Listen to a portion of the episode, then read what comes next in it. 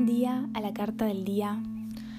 Buen día al ermitaño Arcano 9 y su hermosa energía que nos invita a hacer una mirada interna, nos invita a ir hacia adentro, nos invita a mirarnos, a revisarnos, nos invita a mm, encontrar la sabiduría adentro, a encontrar la sabiduría, la sabiduría que viene por el hecho de haber vivenciado y haber experimentado.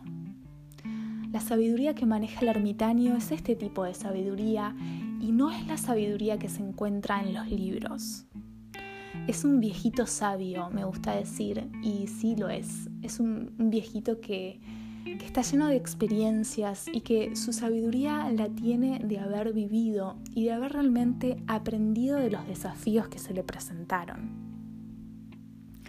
Una de las cosas y una de la, de la característica más importante de la sabiduría que tiene el ermitaño es que realmente tomó los desafíos y por eso aprendió y evolucionó. Y por eso hoy contiene realmente puede hacer uso de esa sabiduría. Entonces, este aprendizaje a nosotros nos sirve para realmente poner atención cuáles son los desafíos presentes y poner atención si realmente los estamos tomando o no.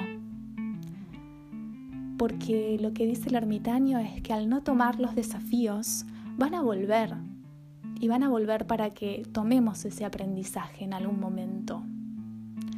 Entonces, sí, si hay algún desafío presente que nos esté, aunque todavía no lo sepamos, llevando hacia una nueva percepción, hacia una nueva realidad, hacia nuevos conocimientos, el consejo del ermitaño es tomar el desafío para así poder trascender, evolucionar, aprender.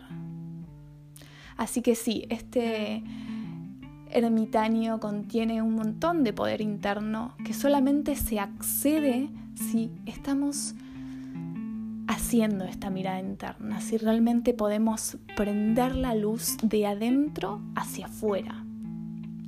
También el mensaje es dejar de buscar afuera lo que ya existe adentro de nosotros. Aunque parezca totalmente cursi el mensaje, es muy importante darnos cuenta que la luz viene de adentro hacia afuera, que no podemos ir a buscarla y perseguirla en el exterior.